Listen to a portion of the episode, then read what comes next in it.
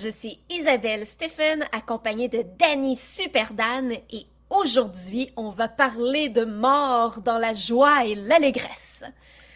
Hein? Hein? Bah, en fait, on vous parle de- d'expériences de, mort imminente et du film Flatliners de 1990. Pas la nouvelle version, la version Non, originale. oui.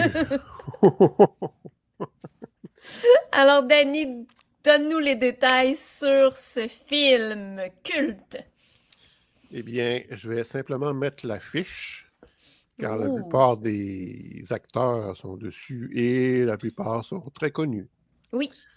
Donc, on parle de Kiefer Sutherland, Kevin Bacon, William Baldwin, Julia Roberts, et le dernier en arrière, c'est Oliver Platt. Et j'ai ajouté, excusez, j'ai perdu ma page, j'ai ajouté euh, Joshua Ru- Rudoy, Rudoy. C'était qui, lui? C'était le petit méchant, Ah, ben oui! Billy Mahoney, Ouais. Qui d'ailleurs a servi d'inspiration à moi et mon ami Ellie pour composer notre premier scénario de film d'horreur. Oh, wow! Donc, un film inspirant. Oh que oui! Réalisé par Joel Schumacher. Ah, celui qui a fait le meilleur des Batman. Non, non, oh non! tu, Ah vas aller, tu vas aller en enfer si tu dis ça. C'est le pire des films de Batman. Batman Forever passe serré, mais Batman et Robin, oh my god. Ça reste mon préféré quand même, mais je comprends qu'il est pas bon. Parce qu'il y a un Matterman en, Poison Ivy. Puis Alicia Silverstone en Bad Ouais, Girl. Bad Girl. C'est ça. T'as tout compris. Des actrices cool, euh, des personnages cool. Point. Point, c'est ça. Mais juste pour ceux autres, ça vaut la peine, je trouve, pour moi. Mais bon, euh, vas-y, enchaîne, enchaînons, vas-y avec le synopsis de Flatliners. Today is a good day to die. C'est un beau jour pour mourir, s'exclame Nelson Wright, brillant étudiant en médecine qui n'a qu'une seule idée en tête. Provoquer pendant quelques instants son propre arrêt cardiaque pour savoir ce qu'il y a après la mort. Ils vont être cinq à tenter l'expérience, mais ce qui devait être un projet d'étude entraîne des répercussions dans leur vie puisqu'ils sont alors confrontés à des événements étranges provenant de leur passé respectif. Ouais, mais finalement, il y en a quatre dans la gang, pas cinq qui le font. Le petit dernier, là, finalement, il va pas. Tu as bien raison, Mhm. mais comme... euh, en tout cas, pas, pas, non, pas, pas parler. Ah, en tout cas, Mais voilà, bon. hey, mais si on se tapait la bande-annonce, Bah, allons-y.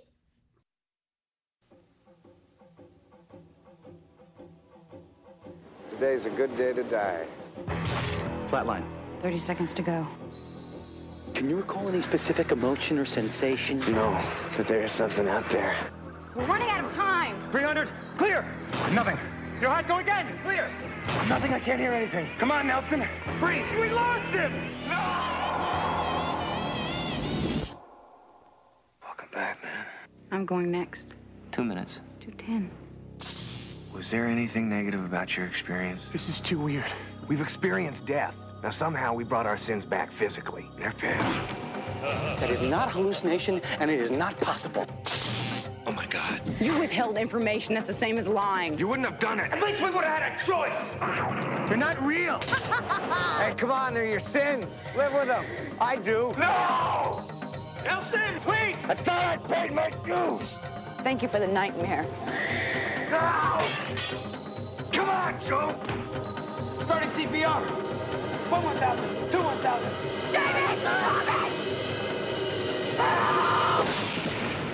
Flatliners. Some lines shouldn't be crossed. Super efficace, la bande-annonce. Excellente. Oui, effectivement. J'étais sur le bout de ma chaise tout le long, puis j'ai vu le film il y a deux jours. C'était ta première fois? Euh, non, je l'avais vu dans le passé, mais ça, fait tellement longtemps que je m'en souvenais pas beaucoup. J'étais jeune adolescente. OK. Donc, euh, Comment tu l'as trouvé, toi, le film? ben, moi, je l'ai vu en location au début de l'année 1991. Donc, il venait de sortir. Et j'ai adoré. Et encore aujourd'hui, il reste un de mes films préférés du genre. Trailer, sci-fi, épouvante. euh, J'aime la direction photo avec la thématique des couleurs orange et bleu qui revient souvent. Mhm. Euh, ça souligne l'automne et l'Halloween, parce qu'on voit l'Halloween à un moment donné dans, leur- dans leur histoire. Oui. La réalisation et le montage, je les trouve originaux. Par exemple, euh, par exemple, un zoom dans le flatline dans le moniteur, puis là, ça nous amène dans la tête de celui qui est en train de passer l'arme à gauche. oui. Euh, J'aime bien aussi la musique de James Newton Howard. Ce film, par- ben, comme je l'ai dit tantôt, ce film-là, il fait partie de mes aspirations avec euh, mon ami Ellie pour, euh, pour, une de nos, euh, pour notre premier film d'horreur qu'on nous avons fait. C'était-tu le même principe euh, des, des gens qui meurent et. Non, On en veut plus! c'était quoi, juste en- brièvement, c'était quoi l'histoire de, de ton, de ton film? c'était quelqu'un qui a des impressions de déjà vu, puis il fait une hypnose euh, pour savoir, en fait, pour découvrir une vie antérieure. Mhm. Puis il s'aperçoit que euh, dans son ancienne vie, ben, il s'est fait tuer euh, avec ses amis par un tueur en série dans les années 50. Et puis, euh, la référence à Billy Ma- Mahoney, c'était dans le fond le méchant, mais quand il était plus jeune. Le même type de visage ou petit sourire euh, en coin avec un capuchon et bref. Ben, très intéressant. Ouais. Est-ce qu'il va y avoir un remake bientôt de ton premier film? Je suis en train de travailler sur la réédition. Ouh, yeah! Excellent! Il y en aura eu quatre en tout. OK. Donc, euh, oui, et toi? Ben, moi aussi, euh, j'ai beaucoup aimé le film. Euh, je l'avais vu donc ça, quand j'étais euh, ado, puis j'avais beaucoup aimé ça aussi, mais j'avais pas tant de souvenirs que ça. Euh, les acteurs sont bons, il y a pas trop de temps mort, ça, le film a un bon rythme. Des petits bémols, là. Moi, le personnage de Kiefer Sutherland, euh, je le trouvais un peu cave des fois. Tu sais, il agit en adolescent, bébé gâté. Je me fatiguais. Mais en même temps, c'est quand même positif parce que quand il mange une volée par l'enfant, ben c'est- ça nous fait plaisir parce qu'il est tellement détestable. Puis euh, l'autre truc qui m'a euh, déçu, c'est que t'as le personnage de Kevin Bacon qui est athée. Ben là, après avoir eu son expérience, euh, il change d'idée, puis là, il commence à croire. Puis je suis comme, ah, ça ça m'a déçu un petit peu, tu sais, qu'il aille directement à, OK, il y a quelque chose, il y a un Dieu, je... Ouais. Mais, euh, Si ça avait été une série, il aurait pu élaborer. Ouais, c'est ça. Mais là, moi, je suis pas super sûre de bien comprendre le film. Parce que là, est-ce que les personnages ramènent vraiment quelque chose avec eux quand ils se réveillent? Ou c'est leur conscience ou leur subconscient qui leur font vivre tout ça? Parce que c'est juste eux autres qui le voient. Mais ils mangent une volée pour vrai. Euh, je sais, Euh. sais pas, je, je- je suis un petit peu comme confuse, là. euh, Ben, c'est un peu, un peu de tout ça, là. les deux mélangés. Oui, parce qu'on voit une séquence de Nelson dans, dans l'arrière du camion. Quand Kevin, Kevin arrive pour le sauver, il y a lui-même, la- Oui, c'est ça. Mhm. Ben oui. donc une espèce de hallucination qui laisse des traces. Oui. Pas à peu près. Mais bon, ben, c'était quand même très bon, là. C'est juste, moi, ça, la- l'aspect, euh, OK, on fait cette expérience-là, puis vu qu'on a vécu quelque chose, euh, Dieu existe. Euh, pff, Je suis comme, bah, bah, bah. J'avais moins aimé ça. C'est sûr.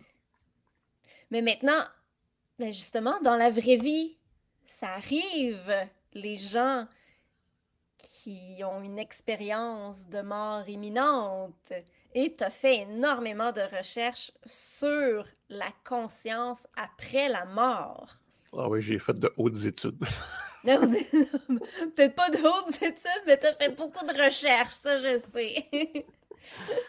Ouais, les EMI, hein, expérience de mort imminente, Mm. ou en anglais, euh, je me souviens plus c'est quoi le terme. hein. En tout cas, euh, near euh, experience Near death. death euh, experience, ouais. Donc, selon ce que j'ai lu, être conscient après la mort, c'est désormais du domaine du possible, selon une équipe de scientifiques de l'Université de Southampton au Royaume-Uni. Durant quatre ans, ils ont mené une étude sur 2060 patients ayant subi un arrêt cardiaque. Une étude dont les résultats surprenants révèlent que près de 40% des survivants ont décrit une sensation étrange de conscience alors qu'ils étaient en état de mort clinique, avant que leur cœur se remette à battre. Selon les experts, même quand le cerveau a cessé de fonctionner et que le corps est techniquement mort, la conscience peut survivre. Les preuves suggèrent que dans les premières minutes après la mort, la conscience n'est pas annihilée. Nous ne savons pas si elle est, si elle s'estompe ensuite, mais directement après la mort, la conscience n'est pas perdue, explique au Daily Mail le docteur Sam Parnia, qui a mené cette étude.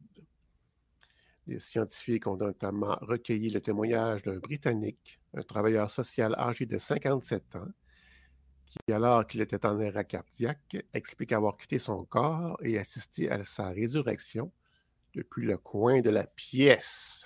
Ouh, en haut ou juste dans le coin euh, Dans le coin en pénitence. En pénitence, parfait. L'homme en état de mort clinique pendant trois minutes Trois minutes, c'est long.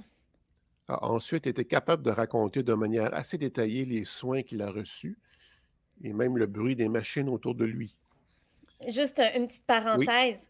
Euh, il paraît que quand tu te fais couper la tête, tu vas pas mourir tout de suite, tu vas voir et avoir conscience pendant quelques secondes. Fait que tu sais, ta tête part, puis tu vois tout qui tourne. En tout cas, ça c'est horrible, horrible. Continue. Euh, ce que j'ai lu, moi je l'avais déjà entendu euh, par un journaliste québécois chevronné du paranormal, Qui donc?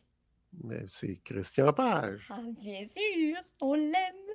Et lui avait dit aussi que ce fameux docteur euh, avait placé, avec la permission évidemment des hôpitaux, des caméras et des micros dans les salles euh, de ré- réanimation pour pouvoir enfin corroborer toutes ces fameuses anecdotes, parce que ça demeurait seulement des anecdotes. Oui. Là, il pouvait co- corroborer que oui, euh, telle, telle personne a dit telle affaire à tel moment, ça c'est avant que telle machine fasse tel bip, etc., etc. Ok, fait que c'est très précis, là, ce que les quand gens même- se souviennent. C'était quand même très précis. Mhm. Je comprends juste pas pourquoi ils l'ont pas mentionné dans l'article que j'ai vu. Bref. Hmm. Pour ce qui est des souvenirs réels, hein, parce que euh, souvent les gens meurent. Ah, les gens meurent. Ben oui, en fait. Oui. Mais ceux qui reviennent, euh, ils sont pas forts. Ils sont pas morts, mais ils sont pas forts. Ils sont pas- C'est rare que tu es top shape quand tu reviens d'une expérience de mort imminente. là.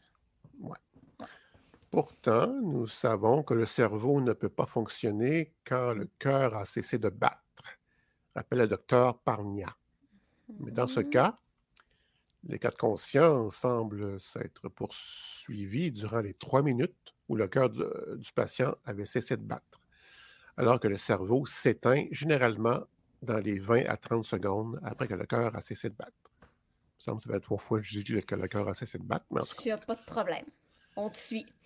Les résultats de l'étude euh, sont donc importants, sachant que jusqu'à présent, les médecins supposaient que les expériences relatées de vie après la mort étaient en réalité des hallucinations, survenant soit avant que le cœur se soit arrêté, soit après que le cœur a été redémarré avec succès. Mais pas une expérience correspondant à des événements réels, lorsque le cœur du patient ne battait plus. D'autant que dans le cas présent, les souvenirs racontés étaient compatibles avec les faits, déclare le scientifique. Ben, tu vois, moi, j'ai été voir l'étude en question. Oui. Et dans cette même étude-là, là, on dit que le cerveau peut prendre plusieurs heures avant de totalement mourir. Fait qu'il continue à avoir une certaine activité pendant, euh, pendant plusieurs heures, ce qui est complètement fou. 39% des patients interrogés dans le cadre de l'étude se rappellent avoir eu conscience de ce qui leur arrivait, sans pour autant se souvenir des moindres détails. La mort n'est pas un moment précis, mais un processus potentiellement réversible qui survit après une maladie grave ou un accident et qui fait que le cœur, les poumons, le cerveau cessent de fonctionner. Lorsqu'on tente d'inverser ce processus, on parle d'arrêt cardiaque. Mais si on n'y parvient pas, on parle de mort, conclut le docteur Parnia, qui rappelle qu'avec cette étude, les scientifiques ont voulu analyser objectivement ce qui se passe après la mort. Mhm. Mais as-tu déjà entendu parler du sommeil paradoxal? Bien sûr. Selon une nouvelle étude impliquant des participants de près de trois douzaines de pays, environ 10 des personnes déclarent avoir des expériences de mort imminente, mystiques, telles que des sensations hors du corps. Euh, comme expérience de mort imminente typique, on a le tunnel avec la lumière au bout, Mhm. euh, revoir le film de notre vie qui défile, euh, voir des gens de notre famille décédés qui nous accueillent ou qui nous attendent. Euh, Y en a-tu d'autres? En fait, il y a eu une petite évolution à ce niveau-là. Maintenant, le film qui défile devant nous est en 4K.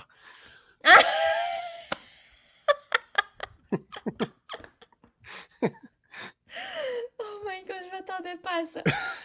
OK. Excusez-la. Euh, Excusez-le. Excusez-moi. Euh,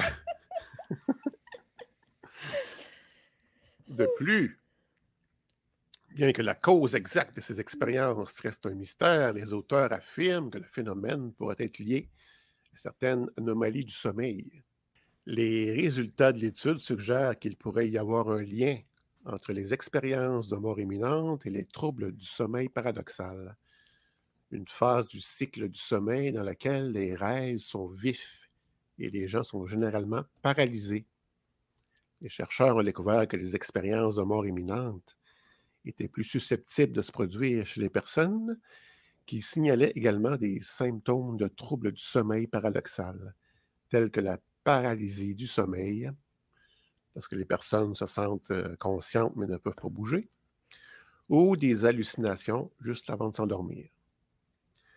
Une hypothèse est que le cerveau des personnes qui vivent ces expériences peut mélanger deux types de conscience, les états de veille et de rêve, selon un chercheur non impliqué dans la nouvelle étude. Et c'est d'ailleurs le meilleur moment pour que notre cerveau nous fasse avoir des hallucinations incroyables. T'sais, Je t'ai déjà raconté mon expérience de paralysie, de paralysie du sommeil. Oui. Bon, ben, moi, j'ai vu un clown au pied de mon lit qui s'est tranquillement euh, effacé. Mais euh, c'était très, très, très, très, très, très réaliste. Parenthèse, c'est que toi, la grande sceptique, tu es toi-même une médium, mais tu ne le sais pas. Avec tout ce qui s'est passé dans ta vie jusque Ben, maintenant. voilà, c'est ça. Tout, tout, tout- tout s'explique. Une nouvelle étude montre que la vie peut défiler devant nos yeux au moment de notre mort. Une équipe de scientifiques a entrepris de mesurer les ondes cérébrales d'un patient de 87 ans qui avait développé une épilepsie. Et pendant l'enregistrement neurologique, il a été victime d'une crise cardiaque fatale, offrant un enregistrement inattendu d'un cerveau mourant. J'allais dire, n'est-ce pas génial? Ben, oui, mais bon. Le docteur Zemar, aujourd'hui neurochirurgien à l'Université de Louisville, souligne que pendant les 30 secondes qui ont précédé l'arrêt de l'irrigation sanguine du cerveau du patient, ces ondes cérébrales ont suivi les mêmes schémas que lorsque nous effectuons des tâches exigeantes sur le plan cognitif, comme nous concentrer, rêver ou nous rappeler des souvenirs. Mhm. L'étude soulève également des questions sur le moment exact où la vie prend fin, lorsque le cœur cesse de battre ou que le cerveau cesse de fonctionner. Le docteur Zemar et son équipe préviennent qu'il est impossible de tirer des conclusions générales. Il dit Je ne me suis jamais senti à l'aise pour apporter un seul cas. Mais pourtant, il le fait. Et pendant des années, après l'enregistrement initial en 2016, il a cherché des cas similaires pour aider à renforcer l'analyse, mais sans succès. Mais une étude de 2013 réalisée sur des rats sains pourrait offrir un indice. Mhm. Dans cette analyse, les chercheurs américains ont signalé des niveaux élevés d'ondes cérébrales au moment du décès, jusqu'à 30 secondes après que le cœur des rats a cessé de battre, tout comme les résultats trouvés chez le patient épileptique du docteur Zemar. Les similitudes entre les études sont étonnantes, dit-il, ou dit-elle, je ne sais même pas si c'est un homme ou un C'est un homme. Il espère maintenant que la publication de ce seul cas humain pourrait ouvrir la voie à d'autres études sur les derniers moments de la vie. Je pense qu'il y a quelque chose de mystique et de spirituel dans cette expérience de mort imminente, affirme le docteur Zemar. Et de découvertes comme celle-ci, c'est un moment que les scientifiques attendent avec impatience. Moi, j'ai beaucoup de misère avec les mots mystiques et spirituels. Oui, moi Mais c'est aussi. moi. Ouais, bon, OK. Ben, moi aussi. Parce qu'on est quand même dans un contexte scientifique ici. Ben oui, c'est ça, là. C'est un petit peu bizarre. Hmm. Mais bon, dans le même ordre d'idées, euh, je vais euh, vous parler un peu des expériences hors du corps qui sont pas nécessairement reliées à la mort. Parce qu'on se demande, est-ce que notre conscience peut vraiment se séparer de notre corps? Mhm. Eh bien, il y a le psychologue, la psychologue, pardon. Il y a la psychologue, parapsychologue et maintenant chercheur sceptique, Dr. Susan Jane Blackmore, qui a étudié le sujet très sérieusement. Elle, euh, elle a eu une expérience hors du corps quand elle avait 19 ans et ça l'a convaincue que c'était la preuve ultime que la conscience pouvait se séparer du corps. Alors, ce qui s'est passé, c'est qu'elle écoutait de la musique avec deux de ses amis, assises par terre, puis elle était super fatiguée. Puis, soudainement, elle s'est comme sentie aspirée, puis elle s'est retrouvée au plafond. Ben, je veux dire pas son corps, là, juste sa, sa conscience. Ouais. Puis elle pouvait très clairement se voir assise par terre, voir ses deux amis, mais à partir du plafond. Tu sais, elle entendait la musique, elle entendait ce que ses amis disaient. Euh, puis elle s'est mise à voyager. Puis là, elle a visité plein d'endroits en esprit pendant environ deux heures et demie. Et C'est- à cause... Comment? Ça coûte pas cher. hein? Ça coûte vraiment pas cher. Ça vaut la peine. Donc, c'est à cause de cette expérience qu'elle a fait des études en parapsychologie. C'était dans le but d'étudier sérieusement le phénomène et de prouver que oui, le corps et la conscience sont deux choses distinctes et que c'est possible de contrôler sa conscience à l'extérieur de son corps. Puis en fait, il y a beaucoup de gens qui croient que c'est le cas. Dans les années 70, même le FBI et la CIA ont fait des expériences sur le voyage astral parce que ça aurait été vraiment très utile d'avoir des espions invisibles qui vont qui s'en vont chez l'ennemi là. Oui. Mais bon, les tests qu'ils ont faits, euh, c'est de cacher des informations dans une pièce et de dire aux participants d'aller voir les informations alors qu'ils sont séparés de leur corps. Mais comme vous pouvez probablement vous en douter, malheureusement, aucune des expériences n'ont porté fruit. C'est dommage parce que ça aurait été vraiment cool. Docteur Susan Jane Blackmore, elle a passé des années à étudier plusieurs phénomènes paranormaux pour finalement se rendre compte que la vérité n'était pas du côté de la parapsychologie, mais plutôt du côté de la science. Elle est devenue parapsychologue pour prouver aux gens qu'on pouvait bel et bien séparer sa conscience de son corps pour finalement se rendre compte que c'était pas vraiment ça qui se passait. Suite à des études sur l'épilepsie, des scientifiques ont trouvé une zone du cerveau qui, lorsque stimulée, faisait ressentir au patient l'impression qu'il volait en haut de son corps. Suzanne a compris que le corps et la conscience ne faisaient qu'un. On a aussi étudié des gens qui affirment pouvoir sortir de leur corps et on peut voir que c'est la même zone du cerveau qui travaille que celle stimulée dans les études sur l'épilepsie lorsque ça se passe. C'est l'endroit du cerveau où on se fait une représentation de soi physiquement au moment présent. Comme là, présentement, on sait où on se trouve. on n'a pas besoin de se poser des questions comme où sont mes pieds? Où sont mes mains? Où sont mes jambes? On peut voir et on peut ressentir où on se trouve dans l'espace qu'on occupe. Si cette partie-là de notre cerveau bug, ben on pourrait ressentir qu'on est à côté, derrière, devant ou au-dessus de notre corps. C'est magique, hein? Mais si c'était ça, justement, lorsqu'on est entre la vie et la mort, que ce soit ce phénomène qui est déclenché. Peut-être. Je continue. Il y a un moyen vraiment drôle de jouer un tour à son cerveau. Euh, faites ça tout le monde, c'est malade. Bon, on met les deux mains bien à plat sur une table. On cache notre main gauche derrière un petit paravent et on met la main d'un mannequin devant nous, là où notre main gauche devrait être. Ouais, j'ai hmm? vu ça, ouais, sur euh, les ben, internets. Ouais, c'est malade, c'est malade. Puis euh, on demande à quelqu'un de promener un pinceau sur notre vraie main gauche qu'on voit pas et sur la main du mannequin qui est devant nous. Les coups de pinceau doivent être faits au même rythme et après un certain temps, notre cerveau va s'imaginer que la main du mannequin, c'est en fait notre main. Et là, soudainement, une troisième personne arrive et donne un coup de marteau sur la main du mannequin. Et ben, on va réagir comme si c'était notre propre main qui se faisait frapper. Notre cerveau se mélange dans notre représentation de soi.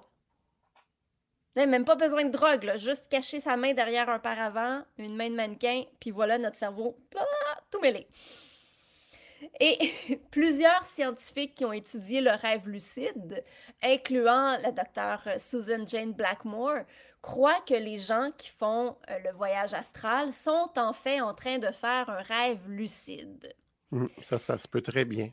Mmh et j'en parle souvent, le magicien et grand sceptique James Randi, un de ah, mes héros, je sais, je sais, je sais. Il y a aussi eu une expérience hors du corps très impressionnante. Ah, ah!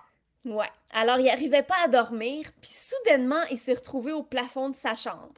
Il se voyait dans son lit, couché à gauche complètement, alors qu'au milieu du lit, sur le couvre-lit vert, il y avait son chat noir qui prenait toute la place. Puis là, il a vu son chat lever la tête pour le regarder là où il était, au plafond. Puis, baisser la tête puis continuer à dormir parce que c'est un chat. Donc, Et James- voilà. Ouais, c'est ça. James Randi, James Randi a été confondu, il a été cassé. Victoire. Attends, attends, attends. Il est finalement revenu dans son corps. Au petit matin, il se lève et va voir ses deux amis magiciens qui avaient passé la nuit chez lui et leur annonce qu'il a vécu une expérience hors du corps. Il leur raconte ce qui s'est passé, il se voit dormir avec son chat au milieu du lit sur son couvret l'hiver. Et là, on lui dit que le couvret l'hiver, ben, il est au lavage. Puis le chat, euh, il a passé la nuit dehors. James retourne dans sa chambre. Effectivement, c'est pas son couvre-l'hiver habituel. Il est bel et bien au lavage. Il va voir dehors. Son chat est dans la cour à l'extérieur. Puis là, il se souvient l'avoir mis dehors parce qu'un de ses invités est très allergique. Il doit donc en, co- en conclure que tout ça n'était qu'un rêve lucide. Ou il a été hors de son corps et a vu soit une séquence hors du corps du passé ou du futur. À ce moment-là, le couvre-l'hiver est revenu sur le lit et son chat, effectivement, le voit au plafond. Merci. Je trouve que c'est un tantinet tiré par les cheveux, mais bon, peut-être. Avant de terminer, euh, je voulais souligner qu'il y a des drogues qui peuvent donner cet effet-là de quitter son corps, d'être au plafond puis de se voir. là. Euh, il y en a plusieurs, en fait. Il y a la psilocybine, la kétamine, le DMT, MDA et le LSD. Euh, je vous dis ça, mais je ne vous conseille absolument pas de prendre de la drogue pour vivre cette expérience-là. Là. Non, non, ça ne vaut pas la peine. Mais donc, c'est juste pour vous dire que c'est possible de reproduire cette expérience-là avec de la drogue. Difficile de voir la lumière au bout du tunnel. Que c'est bien dit. Mais euh, pour y aller, disons, avec de bonne foi, les gens qui ont pu avoir vécu quelque chose du genre, Oui. il y a euh, Marjolaine Charbonneau. Euh, ça a passé même à Denis, Denis Lévesque. C'est que euh, a été déclarée morte cliniquement, au point que ils l'ont mis dans le frigo. Il était sûr, sûr qu'elle était Ah, morte. ouais. 100%. Absolument. Et euh, donc, son mari, lui, ben, il s'est fait appeler, hein, vous devez venir. Puis ça prend quand même un certain temps parce que lui, il s'est trompé d'hôpital. Finalement, ils, ils ont, ils ont su que, bon, OK, il est en chemin. Bon, OK, pour préparer, préparer le corps. Donc, et d'ailleurs, en relisant le- l'article, euh, d'après ce que j'ai compris, c'est qu'un frigo, il y a des- il y a certains frigos, en tout cas, que le, le corps peut euh, être semi-assis. Donc, pas totalement étendu. Ah bon, OK. Parce que c'est ça qui est arrivé. Il a fallu qu'il le déplie avant que le mari arrive. OK. Et c'est au moment de le déplier que la personne s'est réveillée. oh my God! Le choc! Je vais vous dire que le- la personne qui s'en est occupée, euh, il a eu un petit peu peur. oui. Et là, ben, le monsieur, lui, pendant ce temps-là, le mari est à la réception, puis il ne trouve, trouve pas le nom de sa femme. Euh, tu sais, il n'était pas dans la liste des, des personnes admises parce qu'elle était décédée. Bref, elle, maintenant qu'elle est réveillée, elle n'est pas légume, elle a tout son, tout son esprit. Wow. Et elle nous dit, elle, comment elle a vécu ça. Ouh! Elle dit qu'elle a été consciente tout le long dans le frigo. Oh, ça a dû être long puis plate. Et elle a entendu des voix, ben une voix, qui lui a dit Ton heure n'est pas venue. Quand il va te déplier, c'est là qu'il faut que tu reviennes, sinon tu ne pourras pas revenir. Ah oui, mais comment je fais ça, moi? ben, n'a pas besoin de réfléchir, ça s'est fait automatique. Bon. Donc, en attendant de trouver la vérité, Hmm. ben, j'avoue qu'on a quand même beaucoup de bons arguments, là, point de vue scientifique. euh, Ouais, ouais, ouais. quand C'est même. difficile de discerner la ligne. Oui, bon, oh, la ligne. Dans ce cas, si on ne peut pas prouver que les gens euh, peuvent ressusciter ou bien il y a une vie après la mort, de cette façon-là en tout cas, Mhm. alors il est évident que nous devons nous tourner vers la réincarnation. Oh boy, quelle bonne idée. Oui, ben oui, ben oui. Oh oui. Donc, pour le prochain épisode, je suggère de parler de réincarnation Mhm. et de critiquer le film The Return, Ça se peut-tu le que je sais retour, pas? Ça se peut-tu que je sais pas c'est quoi? avec Sarah Michelle Gellar. Ok. Hmm, je pense pas que je l'ai vu. C'est-tu un de ses derniers films? Il me semble qu'on la voit plus, euh, mais comme plus du tout. C'était dans les derniers, oui. Ok. Oui. Ok. Bon, ben ça va être, euh, ça va être belle fun. Fait qu'on s'en reparle dans environ deux semaines. Oui. Excellent. Alors, euh, d'ici là, on vous invite à vous joindre euh, au Patreon de Sur la route de l'horreur. Vous allez avoir droit à tous les épisodes des Midis horrifiques une semaine à l'avance, ainsi qu'à tous les épisodes spéciaux pour Patreon. Euh, nous, on est rendu à trois épisodes. On essaie d'en faire un par mois. Et euh, bon, vous allez aussi pouvoir voir les extras, euh, entre autres du podcast euh, Fan de marde, qui sont Hmm. disponibles pour les Patreons seulement. Et c'est vraiment très, très drôle. Alors, donc, on vous invite à vous abonner sur Patreon, slash sur la route de l'horreur. Vous pouvez donner un minimum de 4 dollars par mois pour avoir accès à tout ça. Et bon, une pièce par semaine. C'est pas si pire, là.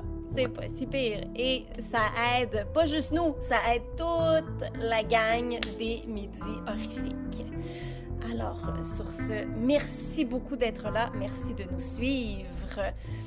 Alors, euh, soyez sages et euh, à très bientôt. On se revoit de l'autre côté.